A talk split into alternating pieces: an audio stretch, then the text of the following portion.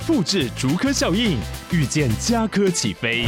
嘉义花园造镇新案 AI 世界城隆重登场，马上把握与嘉科最近的距离。嘉义科学园区无人机产业聚落，华泰名品城打造高铁 Outlet，故宫南院长庚医院县府生活圈 AI 世界城二到三房抢先预约零五三七一七五五五。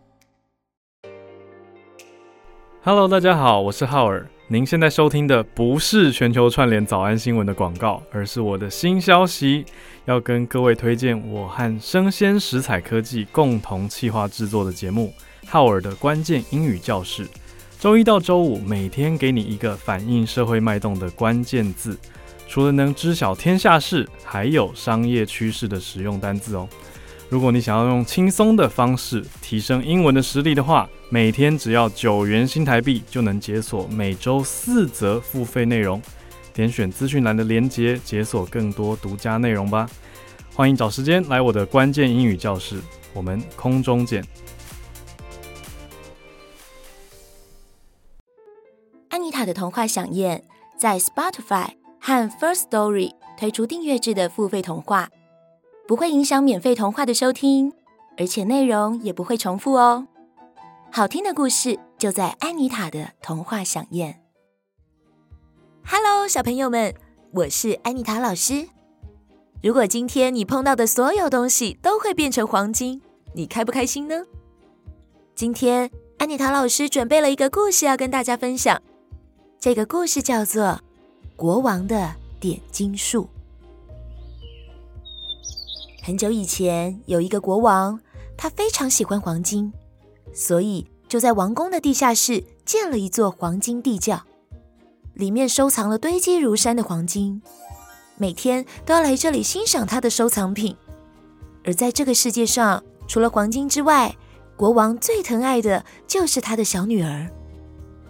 有一天，国王像往常一样来到地下室欣赏黄金时，忽然发现有一个穿着斗篷的人在前方慢慢地朝他走过来，国王吓了一跳，心想：奇怪，门明明已经锁上了，这个人是怎么进来的呢？难道是我眼花了吗？国王想要仔细地再看清楚一点，没想到那个人已经来到国王前面，笑着说：“国王，你收藏了这么多黄金。”真的是世界上最富有的人了。国王开心地说：“哎，这些算什么？我收藏了这么久才得到这么一点。如果我能活到一千岁，那就好了。这样我就可以多收藏一点。”穿着斗篷的人惊讶地问：“什么？你还不满足吗？”国王摇摇头说：“哎，像我这样的收藏速度实在太慢了。”如果我的身体碰到的任何东西都能变成黄金，那我就心满意足了。穿着斗篷的人说：“一碰到就变成黄金，听起来真有趣。可是你真的认为这样会过得开心吗？”国王回答说：“当然，那可是我梦寐以求的事啊。”好吧，我就让你达成愿望。穿着斗篷的人身上突然发出金色的光芒，亮到国王几乎都无法张开眼睛。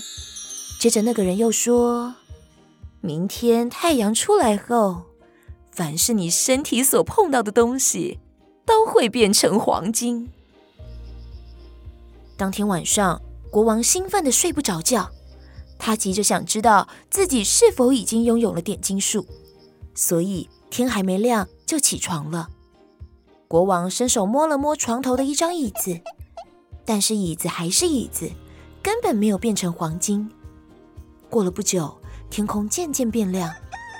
等到阳光照耀在床上时，他才发现盖在身上的被子已经变成一块又亮又纯的黄金了。国王惊讶地说：“哇，哎，真是太不可思议了！我是在做梦吗？”国王又碰了一下床边的台灯，台灯立刻就变成了黄金。国王高兴地大叫起来：“哇，我的愿望真的实现了！”我终于拥有一辈子享用不尽的财富了！国王高兴得几乎要跳起来了。他在屋子里走来走去，顺手摸摸周围的东西，让它们都变成金光闪闪的黄金。开心的国王得意洋洋地走去吃早餐。当他拿起咖啡壶和杯子的时候，他们都马上变成了黄金。他又伸手去拿鸡蛋，鸡蛋也变成了黄金。接着，他又从盘子里取出一条炸鱼，结果炸鱼也变成了黄金。国王肚子饿得受不了，不知道该怎么办。这时，他的女儿从外面跑进来，国王难过的牵起小女儿的手说：“我的宝贝女儿。”呃，当他话还没说完，他的小女儿已经变成了一座黄金雕像了。现在，国王开始后悔。他宁愿做个全世界最贫穷的人，也要换回自己最心爱的女儿。正当他忧伤不已的时候，突然穿着斗篷的人又出现了。他笑着问国王说：“国王，你的点金术怎么样？还满意吗？”